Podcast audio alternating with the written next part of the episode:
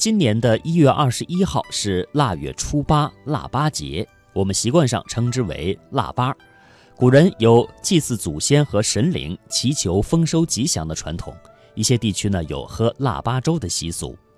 岁中之月，也就是农历十二月称腊，这个含义呢是有三个方面：一曰腊者，皆也，就是寓意有新旧交替的意思，这是《隋书·礼义志》当中的记载。二曰腊者同猎，也就是指田猎获取禽兽，好祭祖祭神。这个腊字呢，是从肉字旁，啊，就是用肉进行冬祭。那第三个方面呢，就是腊者逐意迎春。那为什么有些地区有喝腊八粥的习俗呢？下面的时间，请听我们的记者对话文化学者崔代远。腊八粥啊，跟当初啊佛祖悟道成佛有关。哎，这佛祖不是在菩提树下悟道了吗？哎，之后呢，他身体当时很虚弱，他碰到了一个牧羊女。这个牧羊女呢，就拿这个乳糜，哎，熬就是羊奶熬了一碗粥给他喝了，各种各样的谷物。传说这个呢，就是最早的腊八粥的来历。哎，那个时候还挺简单的，里面嗯很简单，所以呢，你看哈，现在一到这个腊八的时候啊，各大寺院都舍粥。哎，我觉得这个哦，对，虽然就是它虽然是发生在印度恒河的传说，嗯，恒河吗？嗯，恒河对不对？嗯，但是它实际上就是被纪念，还是跟中国的节气有关吗？对，你看中国各大寺院哈，到了腊八这天啊，人家都有舍粥的这种仪式。嗯，哎，这是一种传说啊，也有传说啊，说是这个跟岳飞有关。因为什么呢？当时啊，这岳飞啊打了胜仗，哎，老百姓呢给这个岳家军呢，哎送去的什么呢？就是这种各种各样杂粮熬的这种粥，哎，这也是一种说法。还有一个说法就更有意思了，说这腊八粥是怎么来的呢？哎，他是当年啊，这个朱元璋啊讨饭，哎，讨饭呢已经饿得不行了，哎，发现一个耗子洞。发现一个耗子洞呢，他就刨啊刨啊，这是耗子嘛，他弄了好多粮食在里头。哎，哎，对，没错，耗子囤积的这种粮食。之后呢，这这朱元璋把它掏出来了，掏出来以后熬了碗粥喝了，这样呢，哎，以后慢慢竟然当了皇上。那我们继续来跟崔老师一起聊聊今天要跟大家聊的这个腊八粥。那我本人就觉得腊八粥，大家都说都聊，反正每年也就到那个时候就吃，就觉得没什么特别的。但崔老师又特别有感动，就特别想跟大家分享这个，是不是您？自己的这个经历当中有什么特别的故事，或者说您自己是一个特别爱喝腊八粥的人？呃，腊八粥啊，其实很有仪式感。你看我印象里，当时熬腊八粥啊，它要怎么熬呢？哎，就是头天晚上就要准备，因为腊八粥一定是第二天，就是腊腊八这天早上就要喝上。所以它什么时候熬呢？头天晚上，就包括说这种洗米呀，而且各种豆，腊八粥里头不需要各种豆吗？什么芸豆啊，什么红豆啊，包括各种果仁啊，有的呀，它不一样熟，不一块熟，它要先泡。这个是个窍门。哎，这是个窍门，对，它要先。现在大家偷懒就是拿那个高压锅压粥嘛，嗯，然后就把那个所有料一起，你就像我说的，咵扔进去，然后定时，然后好了，然后有的加生，有的烂掉了。哎，对它，它这个它熟的时间不一样啊，你有的呢，它它先熟。先熟了之后呢，你你为了凑合那个最后熟的那个东西，一开始那就已经没有形状了。那么这个呢，就不是一碗很精致的粥。哎，很精致的粥呢，起码你就是说，对于北京的这种腊八粥而言啊，它跟广东的那种米粥还不一样，它是每个米啊都是这种完整的有形状的。哎，但吃起来呢，你又感觉那口感很香糯。很软是这样的，所以崔老师您自己煮吗？嗯，自己也熬，但是最近几年不怎么熬了，这个因为太麻烦了，太操心了是吧？他是得头天晚上啊，把这个豆啊先分类，然后呢要泡，有的呢要先煮，然后呢拿那个大锅呀，要挨那怎么说呀？最小的火，别让它扑了啊，咕嘟一宿，咕嘟一宿之后，第二天早上起来，你得喝上这碗粥。哦，所以这当中您还得起来好几遍的吧？因为你要不同的时间加不同的东西进去。对，是那样了。这个传统上是这样。哎，那我看他们现在卖粥的粥店哈，我也在想，就是他们为什么一碗粥里面就是不同的食材的口感都保持在它正好是刚刚熟的那个口感。那人家比较讲究。后来我发现，其实他们是这样的：他们比如说把豆子先有一锅煮熟了，然后掺在一块儿。对，就是最后出来这一碗粥，其实是一个粥底，然后把几种东西然后掺在一起。就这个是不是咱们用做腊八粥的方式，是不是能也能这样参考一下，简简单点？不是这样的，煮熟了最后掺掺一块儿。那您说您您先煮一碗这个红豆粥。然后您再煮一碗白米粥，然后您再煮一碗这个花生粥，您把这三个和在一块儿就是腊八粥？对呀，我想问这样行吗？不是，好像它非得是在一个锅里熬出来。哎，对，但是所以我也觉得是，我就我吃有时候外面那个粥店的粥，就觉得味道好像没那么的，就每一种食材的味道还是清楚的。对，它没有交融在一起，所以它是几种粥和在一块儿喝了。那不是，就是我这个我这个懒人的办法，所以还不能那样，还必须让他们自始至终的要在一起煮着。对对，它但是有一些豆呢需要先泡，哎，这个是可以的。有一些豆呢可能需要先煮，这个也是有的。不过没有从传统上来说，没有说把几样东西分别的煮，然后兑在一块搅和搅和。所以我再给大家支个招，可能崔老师您又得说我了啊！现在有罐头啊。嗯，现在有那种罐头粥啊，那罐头打开了，咣咣咣倒出来，然后一加热。那您认为方便面是面条吗？是吧？哎呀，反正那个罐头的八宝粥吧，我觉得也可以当腊八粥。它可以充饥，可以充饥，但是呢，它跟这种文化意义上的腊八粥是不能同日而语的。对，崔老师，我真是觉得就是自己熬的粥啊，就是你是当下熬出来的，我就发现这个粥当下熬完，你要是不喝，或者就不是不是当下的粥，就第二天再热的时候。都不一样了。对它那个叫什么叫泄了，啊，北京话叫泄了，就是说你要这个粥现熬出来的，它一嗯怎么讲呢？一个呢，它不光是很稠很腻乎，它就是有点那种呃像勾了芡的那种冻状的感觉，油亮亮的啊，而且也没那么香了，感觉。呃，对你，如果你比如说你这个粥，你说热热能不能喝？当然能喝，但是呢，它就已经泄掉了，哎，它就不好喝了。所以呢，过去老北京熬腊八粥呢，一定是头天晚上熬。第二天早上喝，那是新鲜的，那火都没断过。哎，而且呢，各种物料也熟透。哎，而且呢，这个粥啊，不光自己家人喝，他还得送给这个街坊邻居。哎，这个呢，有一种礼数在里头，透着呢是一种沟通，一种这个邻里间的温情。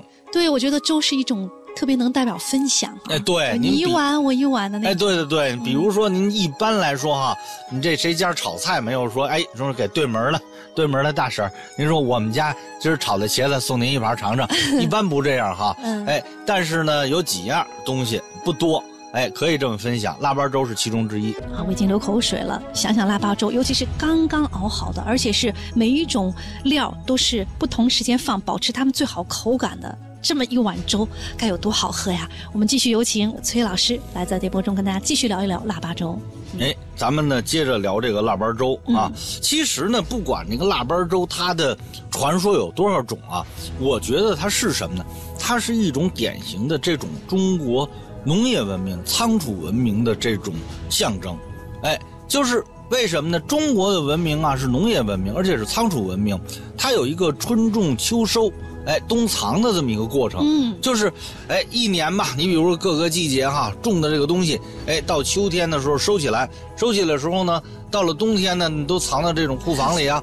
为什么腊八的时候要喝这个呢？就是最冷的时候，嗯，最冷的时候，库房里实际上各种各样的粮食，嗯，哎，各种各样的粮食之后给它掺在一起熬的这个粥。哎，那么这个呢，就是腊八粥。哎，我觉得他在心理上特别有一种盼望，哎，有一种幸福感。所以老舍先生呢就讲过，说腊八粥啊，不光是一碗粥，它就是一个这个农业博物馆。还真是 活灵活现的。哎，活灵活现。所以呢，这种中国的很多吃食啊，都有这种农业文明的象征意义。从大漠孤烟塞北，到杏花春雨江南。从山水田园牧歌到金戈铁马阳关，诗心、诗情、诗意一直未走远。中华风雅颂，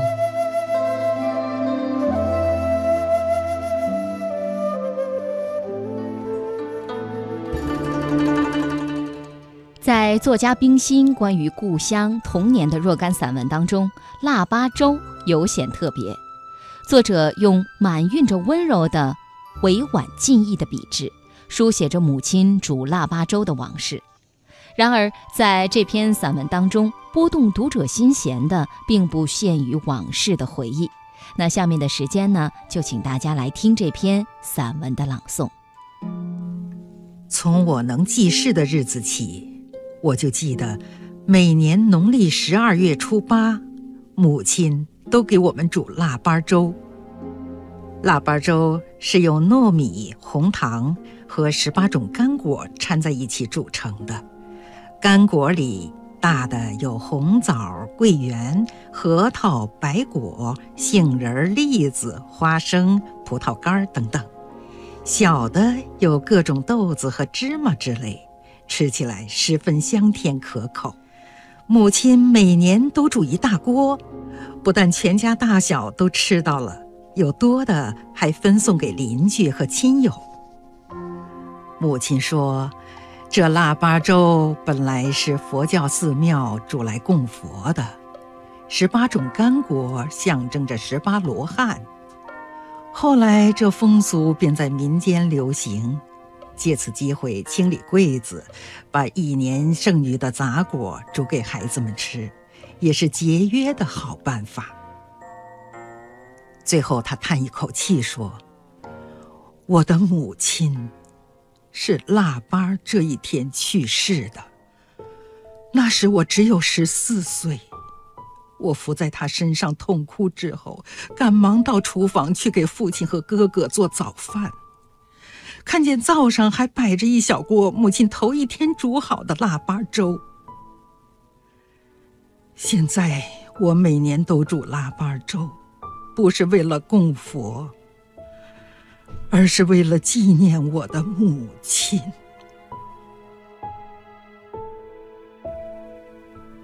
我的母亲是一九三零年一月七日去世的，正巧那天也是农历腊八。那时我已有了自己的家。为了纪念我的母亲，我也每年在这一天煮腊八粥。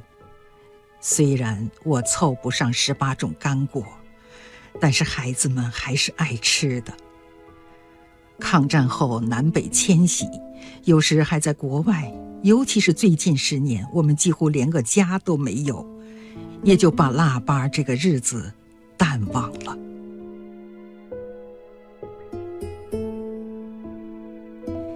今年腊八早晨，我偶然看见我的第三代几个孩子围在桌子旁边洗红枣、剥花生，看见我来了，都抬起头来说：“姥姥。”以后我们每年还煮腊八粥吃吧。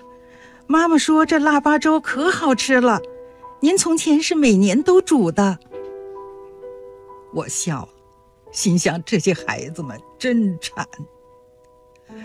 我说那是你妈妈小时候的事情了，在抗战的时候难得吃到一点甜食，吃腊八粥就成了大典。现在为什么还找这个麻烦？他们彼此看了一下，低下头去。一个孩子轻轻地说：“妈妈和姨妈说，您母亲为了纪念她的母亲，就每年煮腊八粥。您为了纪念您的母亲，也每年煮腊八粥。现在，我们为了纪念我们敬爱的周总理周爷爷，我们也要每年煮腊八粥。”这些红枣、花生、栗子和我们凑来的各种豆子，不是代表十八罗汉，而是象征着我们这一代准备走上各条战线的中国少年，大家紧紧的、融洽的、甜甜蜜蜜的团结在一起。他一面说，一面从抽屉里拿出一张叠得很平整的小日历纸。只见在一九七六年一月八日的下面，印着“农历乙卯年十二月初八”字样。他把这张小纸送到我眼前，说：“您看，这是妈妈保留下来的。周爷爷的继承就是腊八。”我。没有说什么，含着泪低下头去，和他们一同抱起花生来。